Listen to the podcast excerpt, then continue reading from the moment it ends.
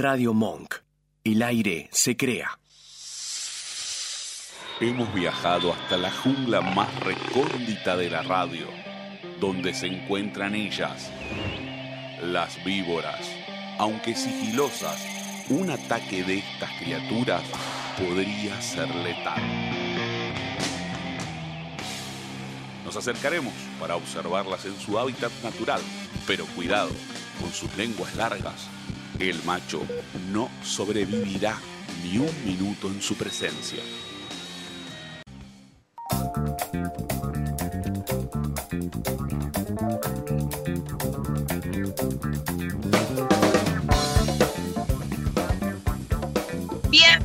Bienvenidas, bienvenidos a una nueva edición de Víboras. Esta voz las va a sorprender porque no es Guadalupe Murgida, que ella se encuentra en este momento con un ataque al estómago, al hígado, no sé, aquí estamos en un mood de odiamos al locro que nos sacó Aguada por el día de hoy, pero quien les habla es Ayelen Silveira y no estoy sola, estoy muy bien acompañada con Malena Álvarez, ¿cómo estás?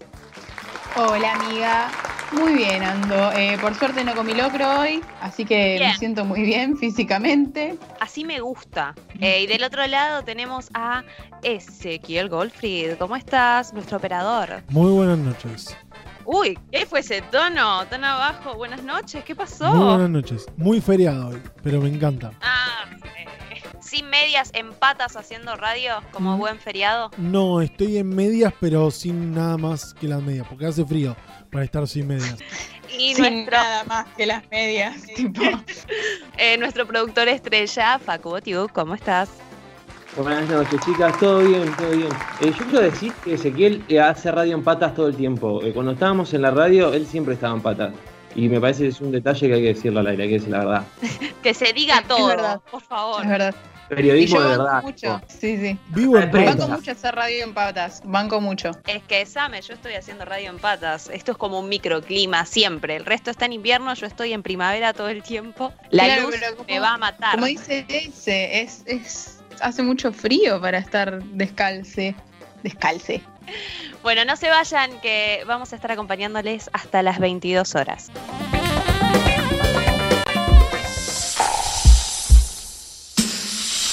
Seguinos en Víboras Radio en Instagram y Facebook. Víboras Radio en Instagram y Facebook. Y en Twitter, Radio Víboras. Radio Víboras.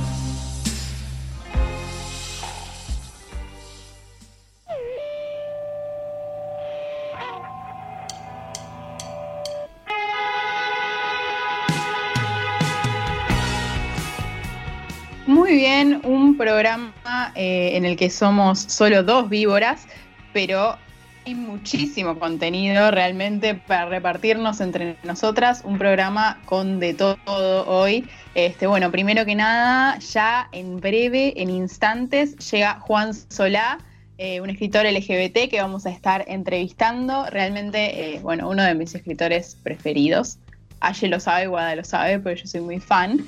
Que bueno, Sí. ya hemos leído textos de él anteriormente, así que bueno, vamos a estar charlando con él un ratito. Ah, antes, antes de, que me olvide, esta semana, en realidad ayer, para ser exactes, se mm, estrenó una banda de chicas. Es un documental sobre eh, diferentes músicas del under de acá de Argentina, que bueno, nada, la idea es que eh, son mujeres que se salen quizás de la norma, no solo con el arte que hacen, sino con, con todo lo que ellas representan y realmente muy, muy lindo y está disponible en Cinear, la plataforma de, cine argentino, por 30 pesos. O sea, por 30 pesos te mirás alto documental, súper exclusivo, este, muy recomendable. Porque aparte, qué sé yo, para toda, toda aquella persona que le interese esta temática de música, eh, feminismo y, y todo el, el ambiente under, está muy, muy bueno. Está Chocolate Remix, está Miss Bolivia, hay un montón de artistas. Ayo, ¿vos tenés alguna recomendación? Sí, y les voy a recomendar porque hoy aprendí el abecedario en lenguaje de señas. Así que para todas las personas que quieran sumarse, les interese y de manera gratuita, pueden entrar a www.edutin.com barra lengua guion de guion señas guion argentina guion 4202. De todas maneras vamos a estar dejando el link en las historias de Instagram, así pueden entrar, pero está buenísimo, es didáctico, hay muchos videos y de a poquito uno puede ir tratando de incursionar en esto que la verdad que sirve para todos. Bueno, buenísimo. Eh, ya saben que vamos a estar acompañándoles hasta las 22 horas con mucho más víboras.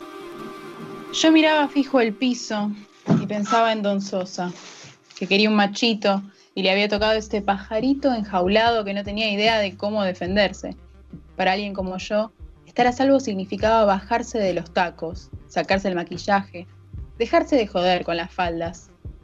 Querían que fuera una mujer ficticia, desprovista de las pocas cosas que me hacían gustarme cada vez que salía de casa. Querían que mis monstruos no los conmovieran. Me querían peluda, llena de barba, haciéndole el amor con asco a una pobre infeliz dos o tres veces al año para que nadie sospechara que de vez en cuando me hacía coger por un pendejo en el baño de alguna estación de servicio. Querían que fuese otra pobre tonta con pito que sueña con lentejuelas cada vez que se duerme, que se prueba vestidos ocasionalmente, por encima de la ropa.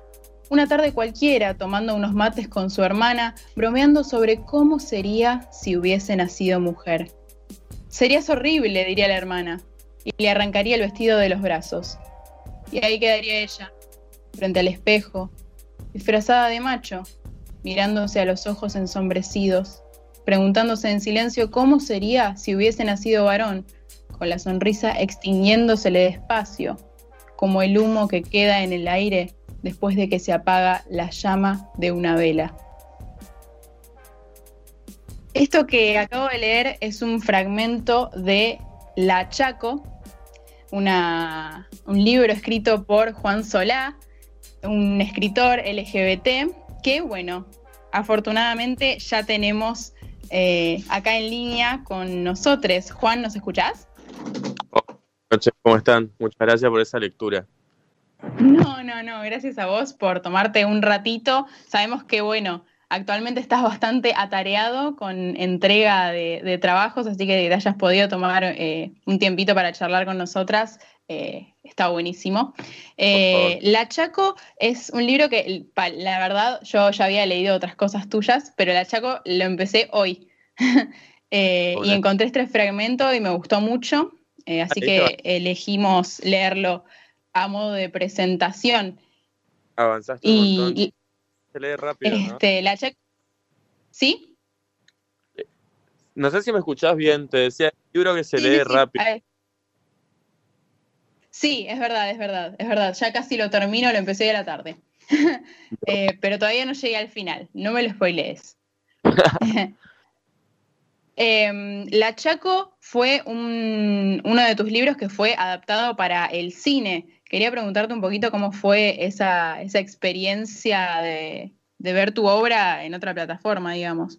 Eh, no hay una película de la Chaco, lo que se está haciendo es transformarlo lentamente el proceso en un guion cinematográfico y eventualmente juntando el equipo, trabajando con gente, para que sea posible, porque en su momento había una posibilidad fuerte de hacerlo y no, lo que no hubo fue una perspectiva artística eh, coincidente, digamos, entre, entre el director y, mi persona. Así que bueno, no, no se concretó porque tenía un punto de vista bastante machista respecto a cómo se construía, digamos, el discurso cinematográfico con el que yo no coincidí. Y bueno, no nos pusimos de acuerdo y después como que empecé a laburar personalmente con el guion y ahora con otro dir estamos ahí charlando, pero bueno, hoy en este contexto está todo medio impensable el un rodaje, digamos. Así que bueno, estamos ahí laburando. Pero no está en el cine la charla. No, no, sé, no se estrenó como una película. Está bueno para aclararlo. Es un proyecto posible, pero... ¿Dónde está la película? ¿Cómo que hay una película? No, no, todavía no. Pero ojalá que sí, me encantaría.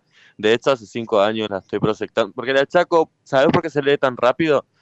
Porque mm, yo primero la pensé como un guion cuando estudiaba cine y tiene muchas imágenes, súper cinematográfica. Para mí, como yo me la imaginé, súper visual, así. Así que bueno, está sonando una alarma acá de fondo, no sé si se escucha, todo muy casero. No, no, no se eh, escucha. ah, qué suerte. Por bueno, así que también se lee tan rápido, pues siempre lo pensé primero como si fuera un guion para cine. La verdad es que lo lees y, te, te súper imaginas todo, es como muy visual y muy, sí, te, te, imaginas una peli realmente. No, no. Entonces, logró su cometido. Claro, exactamente. Eh, quería preguntarte, bueno, la Chaco, obviamente, el tema central es eh, temática de trans eh, y, las verdades y las vidas este, que enfrentan las personas trans, pero también escribiste de otras temáticas, de, clasismo, de los pueblos originarios. ¿Qué es lo que te inspira a, las temáticas que, que tratás? Yo, creo que eh, mi trabajo literario está fuertemente atravesado por lo contextual, creo que es un trabajo que tiene una perspectiva como súper humanitaria y, de derechos y de humanos, o sea, una perspectiva de derechos humanos como atravesada, digamos. Es una escritura que por ahí dialoga bastante con, con lo que es el, el, entorno, digamos, entonces por ahí uno se puede sentir como súper plasmado por ahí es una literatura también que va como dirigida a un público que, que puede no salir de la academia y también puede este, llegar a, la obra y eso para mí es súper importante. Es una obra que actualmente se trabaja en colegios eh, y eso para mí es como fundamental también. Claro. Eh, habíamos dicho también que, estabas ocupado en este último tiempo porque estabas eh, con un último trabajo que está pronto a publicarse en agosto, puede ser, ¿no? Sí, eh, si todo continúa fluyendo como estamos ahora, espero que, que, se pueda publicar este, la tercera entrega de la Chaco, digamos, que se llama Galaxia, que está ahí, digamos, ya justo hoy hicieron la sesión de las fotos de la tapa, digamos, o sea que está muy, muy ahí, digamos. Eh, pero bueno, vamos a ver qué pasa. Yo tenía un libro para salir en mayo con Random House que se llama Invisible, pero por el contexto de pandemia charlé con la gente ahí súper comprensivo Random House. La verdad me sorprendió porque es una empresa tan grande como decir redes humanizado capaz. No, cero, el editor es una más. Claro. Y me no, Juan, esperamos. Yo, por eso fui y le dije, che, por favor no me lo saquen en PDF primero por favor que salga el libro primero en físico, porque... Y no, sí, súper de acuerdo. Este, de hecho, bueno, tenía Galaxia para salir el mismo año, entonces como que yo no quería que se pisen. Uno en mayo y el otro en agosto, septiembre iba a estar bien, pero bueno, eh, se pasó invisible para fin de año. También porque eh, los libros entre sí, viste, las editoriales por ahí no quieren que, que, se compitan tanto. También hay un libro de poesía pendiente con hojas del sur, viste, entonces como hay, hay cosas para hacer por suerte y la pandemia a mí me pegó súper productivo, por suerte. así que pongo la, lo que sí hace tres meses que no puedo tipo presentarme en ningún lado, que por ahí eso me sumó un montón. Pero bueno, por suerte estamos como con la, el privilegio de, gozar de tener un patio, mascotas, eh, la, la, literatura en sí, la posibilidad de escribir, de narrar. Sí, de eso te quería eh, preguntar. Eh, el hecho de estar en cuarentena y tener que estar en tu casa, eh, si influye en algo en el tema de la inspiración. Porque quizás cuando salís a la calle, el tener que quizás anotarte alguna idea que se te ocurre o algo, pero el estar en tu casa influye bastante, no es lo mismo, ¿cómo lo sentís? Y yo creo que es un ejercicio de profundidad, digamos, eh, en cuanto a lo que uno pueda crear desde, o sea, de sí mismo hacia adentro cuáles son las imágenes que te habitan, porque una vez que el paisaje se repite constantemente, se empieza a ser súper necesario recurrir a las imágenes interiores. Eh, y eso mm. fue lo que me pasó a mí, digamos, viajar hacia adentro, eh, trabajar un poco la memoria. Eh, o sea, si, si, uno va por el lado de la escritura a la hora de canalizar lo que le pasa, es como que encuentra la forma de adaptar el contexto a lo autoral. Después por ahí hay otra gente que le pega como súper pintar, digamos, o, restaurar o hacer otro tipo de arte. En ese sentido yo, por suerte con la pandemia, pude seguir generando contenido. Hubo una exigencia desde las redes por ahí de que quienes trabajamos contenido para redes este, estemos generándolo constantemente. También eso es algo de lo que yo me quisiera desprender eventualmente, sobre todo por el hecho de que no es impensable qué sé yo, que se corte la luz en cuatro países, ya ha pasado. Así que, ¿qué te dice no se puede cortar? sí, mal, tenemos eso en el registro. Claro, tal cual. Entonces nosotros salimos, salir de la virtualidad también me parece importante. Por eso yo súper destaco la cuestión de que el libro esté, los, mis libros circulen dentro de las escuelas, por ahí. Pero bueno, hoy, en este contexto de pandemia, todo es tan virtual que si salís de lo virtual, estás como vos y las estresan. Eh, Todo un universo. pero bueno, se hace lo que se puede. Eh, Juan, yo supongo que, bueno, obviamente vos eh, debes disfrutar mucho tu profesión y lo que haces, pero ¿qué es lo que, lo que menos te gusta de, de esta profesión que elegiste? Y el vínculo con los editores es la peor parte, porque es cuando tu niño, y sí, porque es cuando tu niño escritor, tu niña escritora, viste, sale de ese mundo del patio de fantasía en la que todo escribir es lindo, sí, es maravilloso, pero después tenés que ir con esas mismas armas a enfrentarte a los empresarios. Y, y- Oh, no, el capital. el niño interior vuelve a morir Claro, una y otra vez. El cada ya noche conoce el capital. Bueno, entonces por ello siempre le digo a la gente que puede, que lo pueda manejar, autoedítense. Yo, o sea, yo con toda la humildad del mundo te lo digo, se, me empezó a ir de las manos lo de la autoedición y por suerte me encontré con Subestada, porque Subestada es una masa. Es lo mejor que hay en este momento para quien eh, es autor, digamos, porque son editores que, em- que no son editores. Ellos empezaron editando eh, una revista que se vendía en la calle a dos pesos en el año 2001, imagínate, militando, digamos, es- salen del palo de la militancia, entonces como que conmigo fue un match automático, un super like les di, ¿viste? Este, fue lo más. Yo tuve mucha suerte, digamos, pero yo me acuerdo eh, cuando Liliana Bodoc me dijo que ella con su editorial, que no la vamos a nombrar porque no nos paga, eh, la pasó muy mal, la pasó muy mal. Eso me lo dijo hace como cinco años, ¿sabes cuándo? Antes de morir, por supuesto. Eh, eh, y fue como, te juro que no, o sea, pensé que me iba, podría haber dicho cualquier otra cosa, pero me dijo, tené cuidado con las editoriales, vos que estás empezando. Y yo tipo, agradezco tanto ese consejo, fue como, porque siempre, y, y también, bueno, tuve en, en su momento que ese niño interior sacarse, viste, la, bañarse y ponerse ropa de grande y, y pelear por lo que le toca, digamos. Pero yo siento que la pelea eh, desde, desde nuestro lado autoral tiene que ser justamente contra la industria del libro que nos da un porcentaje muy mínimo por escribirlo y que hoy por hoy nos exige también que lo vendamos, que nuestras redes sociales estén al servicio de la editorial y de su contenido. Entonces, tenés que encontrar una editorial como Subestada, por ejemplo, con la que yo súper copado, donde yo mi contenido, o sea, es súper compartible nuestro contenido, súper compatible nuestro contenido. Eh, pero no siempre te pasa, no siempre te pasa. Igual hay altas editoriales independientes, pero yo siempre recomiendo el que se puede autoeditar, que se autoedite. Es lo mejor que puedes hacer. Vos no, no te sentís tan boludeado. Es por eso que surgió, eh, es por eso que surgió el árbol, el árbol gordo. Árbol Gordo surgió porque me despidieron del call center donde trabajaba y con ese dinero me empecé a autoeditar. Entonces necesité que tuviera una editorial, eso, y surgió Árbol Gordo, que era el árbol más gordo del patio de mi casa donde me trepaba cuando era nene, eso lo cuento siempre, ¿viste? Es un aparte súper simbólico. O sea, lo cuento, ¿viste? Así como tipo, antes de la primera entrevista era, sí, el patio de mi infancia, donde construí la casa". Y ahora te digo, "Sí, Sí, nos pasa.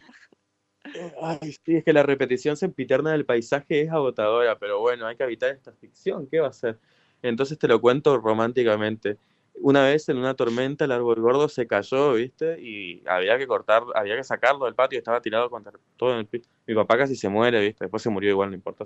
pero casi se, se muere cuando ve el árbol tirado en el patio. Entonces el, el señor que cortaba el pasto le dice, vamos a ir cortando de a poco, vamos a llevar la copa y así vamos llevando de a poco porque era gigante el árbol, imagínate. Y cuando le cortó la copa, el árbol se paró solo. Se volvió a parar y se enraizó. Guau. Maravilloso. Lo más mágico que pasó en mi casa fue eso. Mi papá no lo podía creer. Tipo, mi papá no creía en la magia y ese día dudó. Y mm, Árbol Gordo se llama la editorial por eso, porque yo venía en declive, pero mal. Imagínate, tipo, ay, tres años de call center. Uh, no, Eh, es, es el infierno el call center, tipo, te come Sí, el alma. yo Sí. tuve, yo tuve tres Alto- meses y, y lo dejé, fue demasiado para mí. No me imagino No. tres años. No, yo hoy por hoy para atrás no me los puedo imaginar tampoco. Son trabajos, porque son trabajos súper, tipo, que naturalizan la opresión, digamos. Eh, tipo, el, el coaching es, eh, el cliente te va a decir que sos una mierda, pero no es con vos, ¿eh? Entonces después te decían, tipo, pedazo de mierda latina. Y vos decías, tipo, sí, es conmigo. Claramente. Sí, además aguantarte ese maltrato continuo y constante también, porque te puede tocar uno que es recopado y después el otro enojado gritándote de todo. Obvio, vos sos un excusado ahí. Vos tenés. Me acuerdo una vez, boluda, que tenía puesta la vincha, ¿viste? Y no escuchaba una verga porque estaba la, la, vincha era una bosta. Perdón, estamos en la estamos en vivo. Este, perdón, mamá, hola. Cuestión que me agarro, me, arranco la vincha como un desquiciado y la tiro contra la computadora y digo, yo no me voy a quedar sordo por este trabajo de, mierda. Imagínate que una persona claramente, o sea, el que me hizo el test psicológico antes de entrar debe estar despedidísimo. Es, te quiebran la voluntad. Arrepentidísimo. ¿Qué pasó Olvídate. Pero qué chanfle, ¿entendés? Entonces soy- es que te llevan a eso, te quieran la voluntad. Si yo era un niño obediente, abanderado y mejor compañero, ¿dónde se ha visto? ¿Dónde se ha visto? O sea, era un pibe que tenía todas las ganas de salir al mundo. Mi papá me dijo, estudia idiomas porque te va a ayudar a conseguir un trabajo buenísimo. Menos mal que estudié inglés porque en el call center era todo en inglés. Pero después me quedé en Buenos Aires. Ahí, viste, te empezás a morir de a poco. Entonces después conseguí que me echen y con esa plata fundé Árbol Gordo y esa historia mágica detrás de Es todo. genial. Sí, sí, sí, es buenísima. Puedo contar de todo, me gustó, me gustó. La historia de origen. el, el- Claro. el origen. Sí, sí, total. Eh, habíamos, este, investigando, encontramos que en, en una entrevista anterior te habían preguntado qué es lo que te, lo que te gustaría haber sido de no ser escritor y vos dijiste locutor, ¿puede ser? Locutor, doblajista, creo que podrían dar. Sí, sí, sí. O sea, digamos, Bueno, Que son eh, que puedo hacer y que estaría bien. No te voy a decir, qué sé yo, bailarín, porque mm, mm, no me veo. Pero sí, un doblajista, trabajar con la voz, me parece interesante. bueno eh, nosotras somos dos, dos locutoras y tenemos muchas ganas de escucharte jugando un ratito a ser locutor. ¿Te copás si eh, te, te pasamos eh, el eslogan de nuestro programa y vos lo decís con tu mejor voz de locutor? Me vuelvo loca. Por favor, yo sabía que esto iba a pasar algún día. Bueno, dale, está bien. Estoy preparado. No estoy preparado. Bueno, bueno. Nuestro, nuestro- es víboras depredando al macho. Bien. Justo con esta voz encima. A ver, eh, víboras, depredando al macho. No sé. Tendría que ¡Vamos! ponerle Me. Ey, Se puede, puede servir hasta para un, un futuro separador del programa, ¿eh? Yo esto lo recorto, me parece que así como está, puede servir. Yo apruebo, ¿eh? Muy bien, 10. Has pasado. Pasa Vos ya está. Declarate, autopercibite locutor. Tenemos gente en Bolivia que se autopercibe presidente, gente en Venezuela también. Vos autopercibite locutores, ya estamos. Claro, ahora ¿quién me va a decir que no soy locutor? Llega, ¿viste? Este, a decir, señor, de este móvil. Y no, no, yo me autopercibo locutora. Desde hoy adelante. La gente de víboras me hizo locutora. Y lo que tenemos también es un ping-pong binario. Yo te voy a tirar dos opciones y tenés que elegir una sí o sí. Bien. Ok. Vamos Mal, con la primera. Bueno, si ustedes dicen, María Elena Walsh, Julio Cortázar. uh, María Elena Walsh, Sendo. ¿Dónde hay que firmar? Sí, de una. Series, películas. Películas. Leer Me lo tomo escribir. Eh, escribir.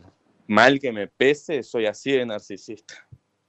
Porque es la única forma que encuentro de calmarme. Lo re respetamos igual. ¿Empatía o poder? ¿Is this even a question? ¿Qué? No entiendo la pregunta. ¿Cómo empatía o poder? Eh, o sea, Claro, si empatía, tuvieras que elegir pero una cosa para quedarte y la otra no la podés tener. empatía. No, por favor, eso no se duda. Genial. No, ¿Pro percha o pro empatía. aborto legal? no puedo creer. eh, no, aborto legal, seguro y gratuito. Bien. ¿Café o té? Eh, depende de la hora, pero café. Mate, tereré. Y tereré, te digo, mi reina, porque yo soy del norte, ¿viste? Eh, ciudad o campo. Campo, por favor, que no nos falte nunca. Gente, váyanse de la ciudad, era una trampa. Sí, ahora estamos acá cuarentenades. Ah, no puedo, Radio, no, increíble. Tele.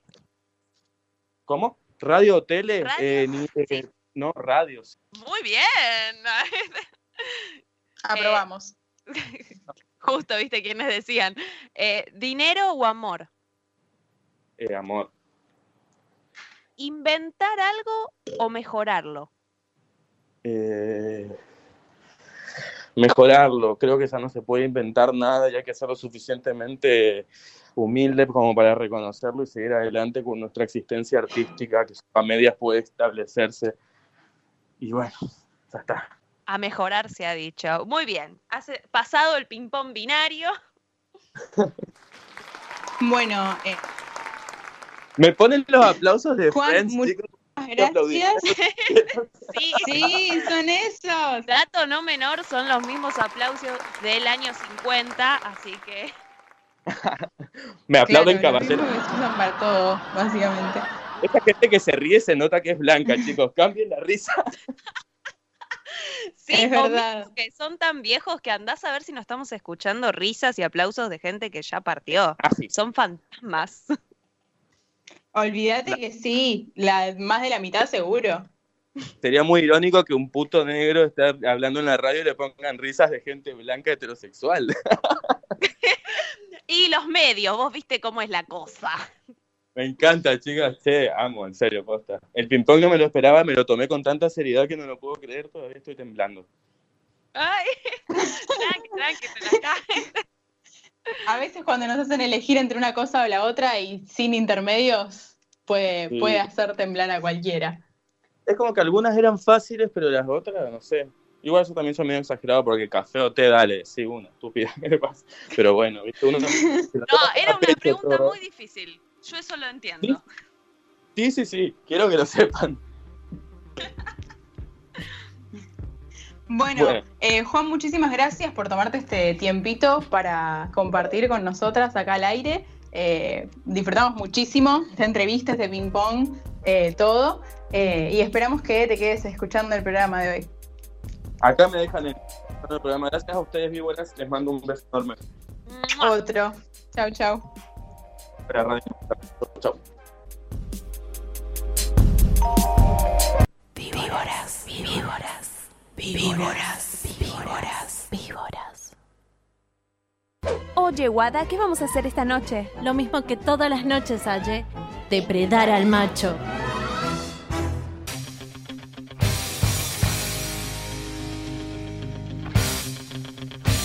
Hoy depredamos, bueno, al macho, por supuesto, como siempre. Pero eh, vamos a empezar por eh, unos machos en particular muy especiales, porque además forman parte de la iglesia, son los arzobispos de Apostólica romana que se quiere meter en nuestra casa. Eh, los arzobispos puntualmente de Santa Fe este, y de Rosario.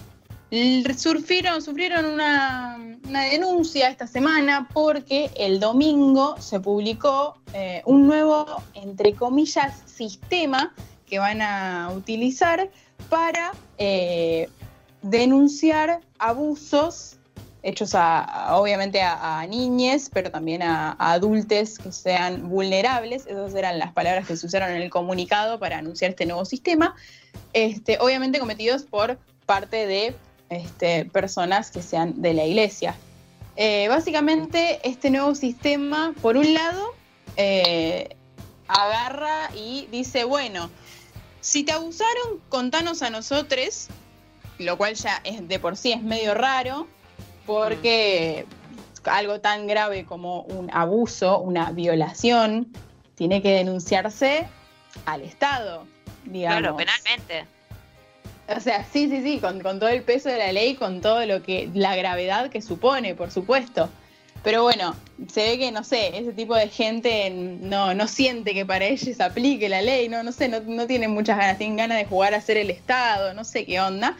Por eso Además que justamente hablan este de- miércoles Del encubrimiento, no solamente de si vos lo sufriste, sino si sabés que alguien estuvo encubriendo esa situación. Claro, este, con toda parte el peligro que incluso puede llegar a representar, porque es gente muy poderosa, que tiene mucha, mucha otra gente atrás, o sea, Sí, donde además en las cosas que te pedían para que vos hagas esa denuncia, vos tenías que dejar tu DNI, tu nombre y apellido y un número de teléfono. vas y dejas todos esos datos, una denuncia a la persona o al grupo que en realidad fue parte de eso, ¿no? Es bastante siniestro por un lado, porque uno puede tener buena intención, uno solo, pero si sufriste abusos de varios que estaban ahí y vos le estás dando toda tu información y le estás diciendo que lo vas a denunciar. Aparte le estás dando la información a la gente que trabaja con esa gente, que la conoce desde hace años, que tiene toda la confianza, o sea, obviamente ese tipo de gente que vive también en ese tipo de círculo siempre va a tender a creerle más al abusador que a la víctima, por supuesto. Y es que me parece que ese es el objetivo de ese nuevo sistema. O sea, la idea no es proteger a la víctima y también se, se da cuenta de esto en la metodología que suponen, porque eh, agarran y te dicen, bueno, para, para hacer la denuncia primero queremos que escribas, describas toda la situación que, que viviste con lujo de detalles todo por escrito y mandás, digamos, esta denuncia escrita. Una vez que está la denuncia escrita, obviamente, no sé, alguien la lee, la evalúa y te llaman personalmente para que vayas y la cuentes de nuevo, pero de forma oral. O sea, ¿cuántas veces voy a tener que revivir esa situación traumática? ¿Qué es esta revictimización? Tipo, tratar de exponer lo más posible, es malísimo. Sí, además para algo está el Poder Judicial y las fiscalías. Si te pasa una cosa así, tenés que hacerlo ahí. Ahora con el nuevo proyecto igual, para, tener en cuenta estas situaciones de violencia de género, se va a tratar de incluir también en los hospitales, salitas o clínicas, que también es un lugar a donde la gente que sufrió una violación o un abuso es por lo general en los lugares al primero al que van. Claro. Este, bueno, em, lo positivo que, podemos destacar de esta situación es que ya se les hizo una denuncia penal a estos dos arzobispos puntualmente por este sistema que están tratando de impulsar, que es horrible por donde lo veas, pero además de ser horrible, por suerte es ilegal, así que se les pudo hacer esta denuncia. Eh, y bueno, hay mucho más para depredar encima hoy también, ¿no, Aye? Sí, eh, la otra situación que pasó es, hubo un rumor hace dos días eh, donde decía que San Lorenzo quiere comprar a Centurión. Es re extraño esta situación tener que decir que quieren comprar a un ser humano, pero bueno, lo querían comprar para su club de Racing. Bueno, eh, salieron desde... No, de San Lorenzo. Claro. Claro, claro, San Lorenzo le quería comprar Centurión a Racing. Eh, ah, perdón, perdón. Tan ajena al fútbol que duele realmente. le escuché Racing y dije, no, eso no. no, eh, se están pasando el ser humano este. Eh, y lo que dice es, San Lorenzo Feminista, que es un grupo de distintas asociadas que pusieron por un club libre de violencia, debido a las versiones periodísticas sobre la posible llegada de Ricardo Centurión a San Lorenzo, nos vemos en la obligación de pronunciarnos que no queremos violentos en el club, ni un paso atrás. Recordemos que Centurión, Centurión perdón, fue denunciado en el 2017 por su ex después de haberla golpeado y haberle sacado directamente un diente del el golpe. Eh, por eso decimos esto de cuando se paran, cancelar, qué sé yo, tipo, ya tuvo esta denuncia. Y además tenés a tus asociadas que te piden que no lo hagas. Porque las socias son la gente que también paga, ¿no? Hay que aclarar ese tipo de cosas para otros ajenes al fútbol. Eh, pero bueno, nada, salieron, hicieron todo un comunicado pidiendo que por favor esto no pase. ¿Te perdiste el programa de la semana pasada? ¿Este viernes tenés un compromiso que no podés cancelar? No te hagas problema, las víboras ya estamos en Spotify.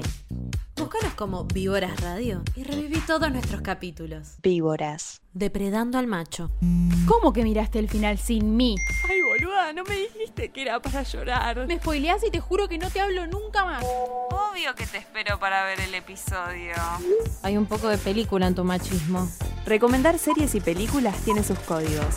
Ellas los respetan casi siempre. ¿Y vos?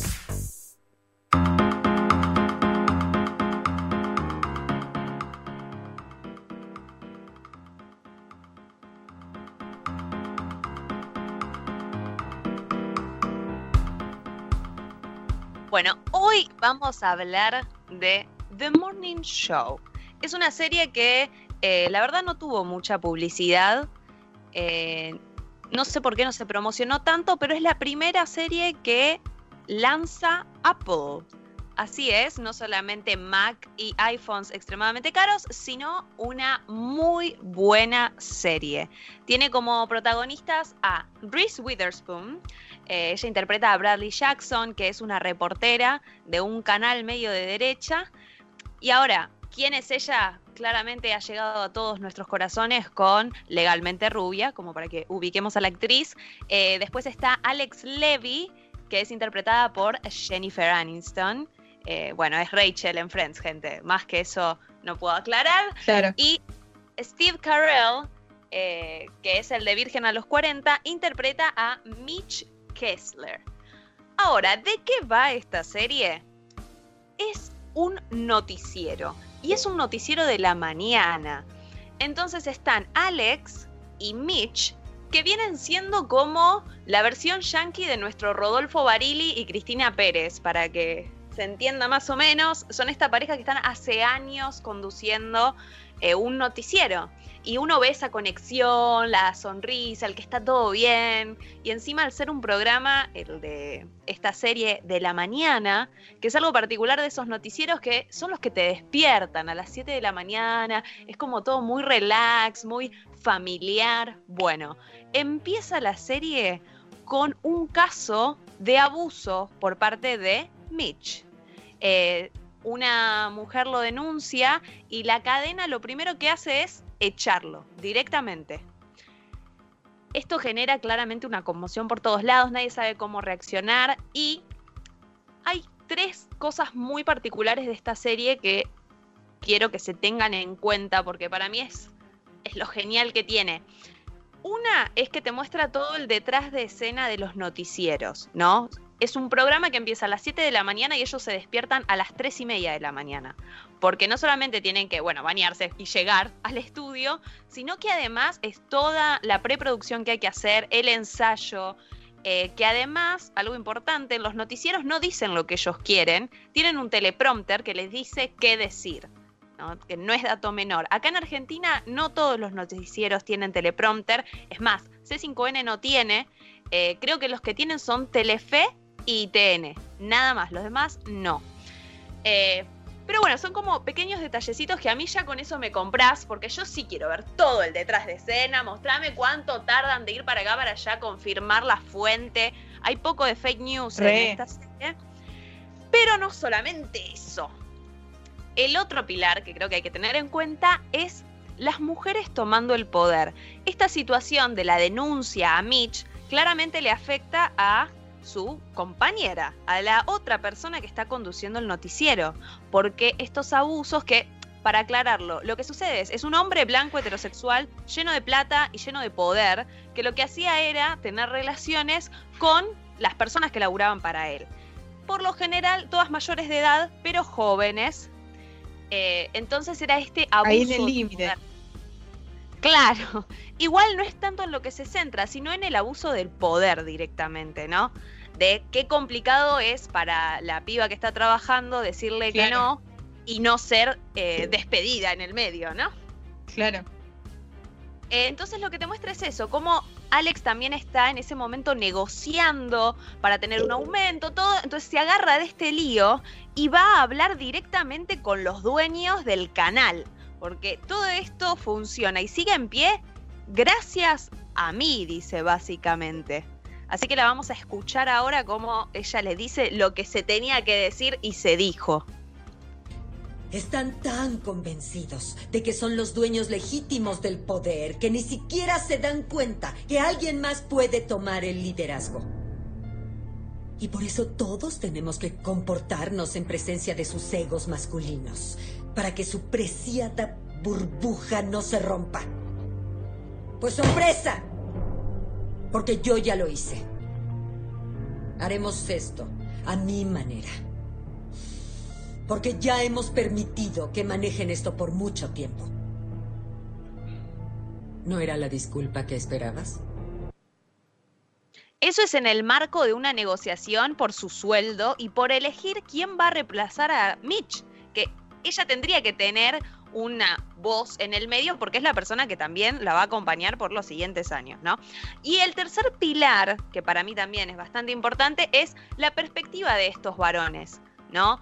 De este lugar, recordemos que en Estados Unidos se dio todo el movimiento del Me Too, eh, donde un montón de actrices y personas de los medios salieron a denunciar a Harvey Weinstein que era el que hacía estas cosas, obligaba a las chicas a tener relaciones sexuales con él para que obtuvieran un papel, para que subieran de puesto.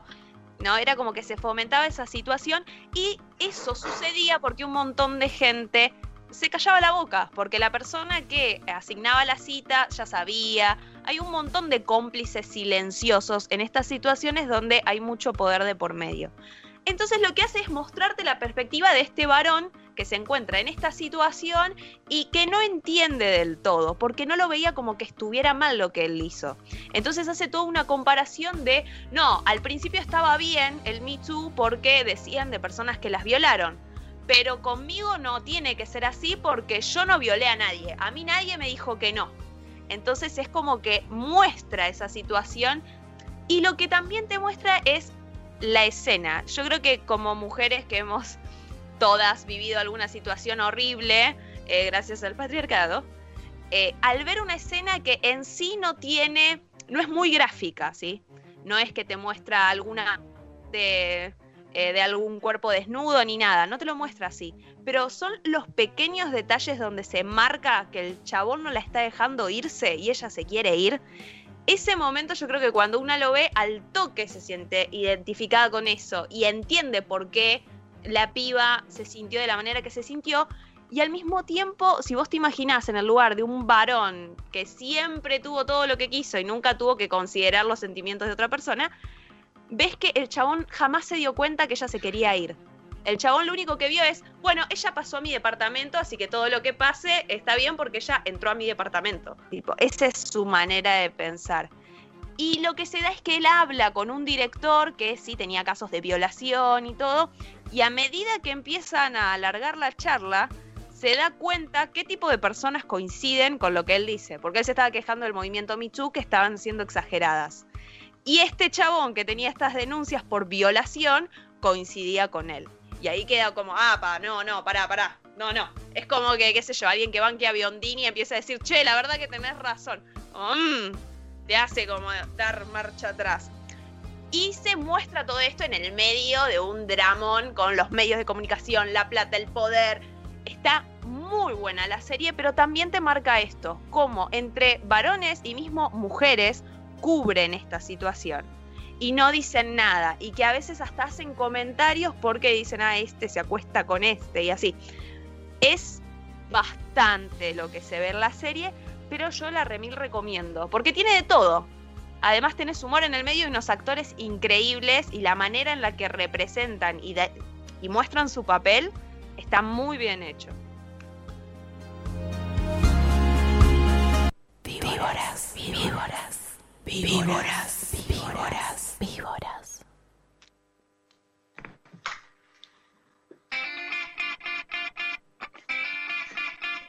Bueno, ha llegado el final del programa. Eh, les queremos, les amamos, la pasamos muy lindo. Este, y nos reencontramos nuevamente el viernes que viene acá en Radio Monk.